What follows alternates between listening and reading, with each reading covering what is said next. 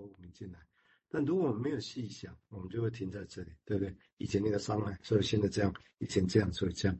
这个想法本身其实就是反映在不那个牛顿的第一力学啊这个概念里面。用推论，我们想法就是线性的因果逻辑关系一样啊。另外一个就是所谓的摆脱能量，这个大概意思指的是说，一个水加热之后，它的吸收能量之后，它自然的就会。你只要一放没有加，它就自然回到原来的状况，类似这个意思。那这个概念跟我们有没有关？其实有关呢、啊。我们现在为什么认为，其实心理学好像不见得对哦。但是一般我们这样讲，你给了一个刺激之后，就像神经一个刺激之后，你自然的就需要把它给放掉啊，现在必须要把它给放掉，因为你那样所谓的任何的刺激，这能量增加都是不舒服。哦，都是不舒服。就算愉快，其实在这个定义上也是一种 pleasure。但是，所以你就会尽快的要让它再回平衡下来。啊，用这个东西，那这个东西有没有左右我们在处理心理学的处理事情？有啊，很多啊。我现在很多事情想到这个事情啊，在之间我要平下来，这个都是其实来自于原本啊，包括弗洛伊德引进来的啊那些物理学啊跟生物医医学的概念。好，我们现在请云斌再说明，谢谢。好，呃，对啊，刚刚对，继续接下来想，就是说，呃，其实刚刚想到一个，我们还蛮常，呃，现在有没有？嗯，应该有，就是那个，我就先讲这个，是一个应该是不太确定是不是科学啊，那说什么金鱼脑，金鱼脑，对不对？哈，三秒钟的记忆，这样说。那个人如果在一个房间里面待着一年哦，大概都会忧郁症哦，因为你出不去嘛，有那种被封闭的感觉。对，可是为什么那个鱼放在鱼缸里面不会忧郁症那样哦？那他们说他们没有那个记忆，只有三秒钟。意思是说，这我不知道有没有科学证，我想可能多少有一点吧哦。但是大家再去查查看哦，就是说我如果现在啊，我现在讲一句话，讲了三，讲了差不多三秒钟哦。我已经忘了我第一个字是什么了，也就是说，我在重新讲我的一句话的时候，我都觉得是重新来过。也就是，我从这个地方走到房子住房子的另外一角，我都觉得是新的这样，因为记忆没有那么长。OK，好，那鱼缸里面的鱼就不会忧郁症，他们是这样解释的啊。对，那所以弗洛伊德确实也说哦，人类是苦于记忆啊，哦，不是。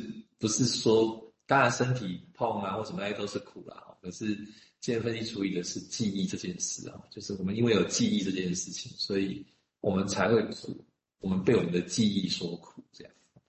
那假设我们没有记忆了，我们是不是就不苦了？我想应该说是没有心理的苦吧，应该这么解释。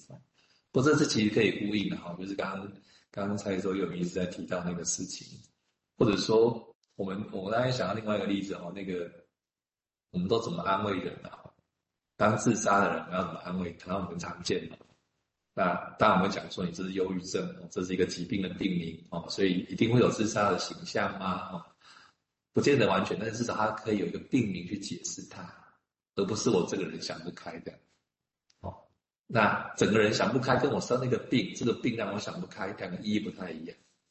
然后有时候我们对自然自杀的人会说：“我们来谈一谈。”可到最后没有办法，我们跟他说。这个你相不相信有来生啊？我们开始跟他谈宗教哦，就是说什么来生啊，然后这个你要你会担心你的爸妈啊，你死的时候你会不会担心你的小孩啊，什么之类的？我们开始人情劝说这样子哦。对，那明明就是可能很科学的东西，可是我们用人文来劝说。但是反过回来，我们也可以说明明就很人文的东西，为什么要用科学来解释这样？那最早最早我们讲小孩子哦，小孩子听到打雷。害怕会说起来，爸妈就跟他解释，没有啦，那个是天上那个正负电交流，然后这个水汽把它连起来之后产生了闪电跟打雷声，不是那个你做错事被人家骂那样子哦。但是你要怎么安慰小孩？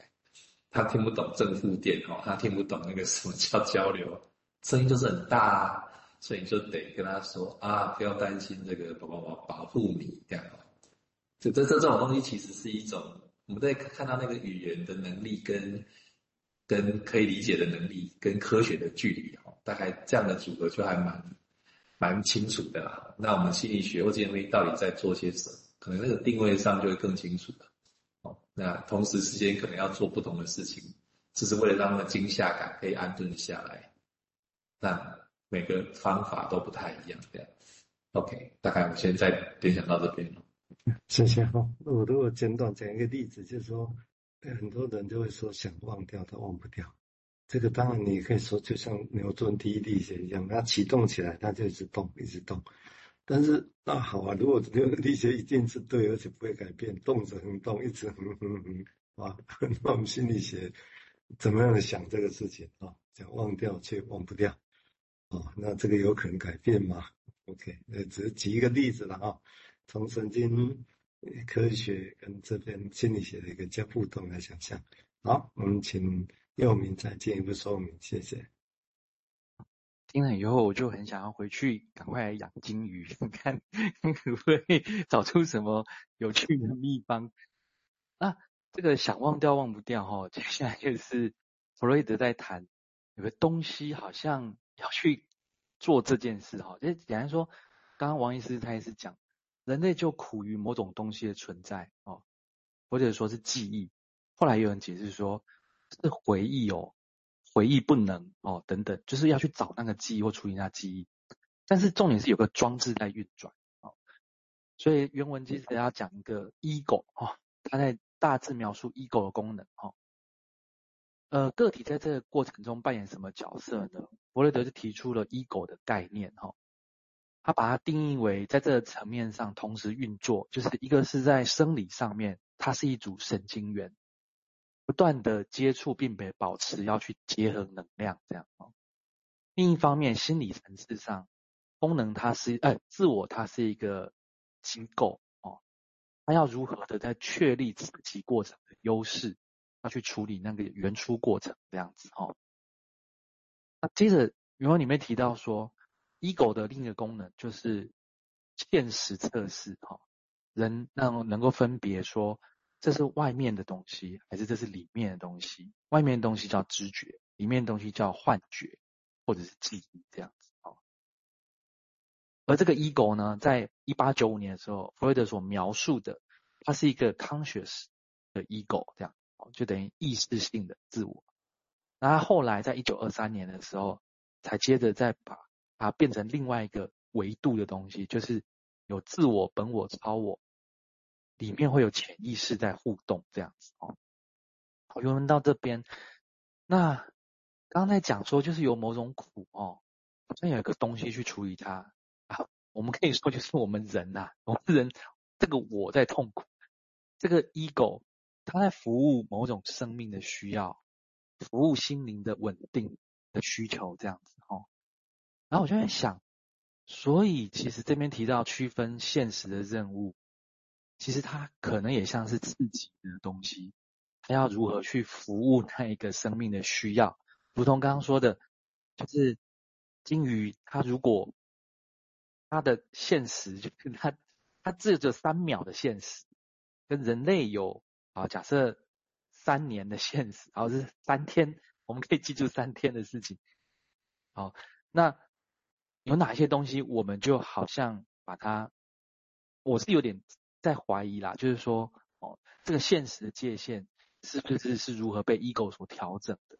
就像记忆的功能这样，哦，呃，我我我这样讲好了，就是说，心理组织呢，它已经被创造出来，它去处理事情，但它有可能在被改变吗？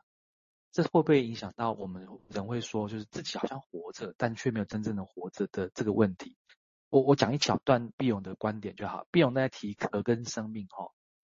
哎，他这样说哈，就是哎，人啊，吼，明明是颗鸡蛋，但却想要永远当壳。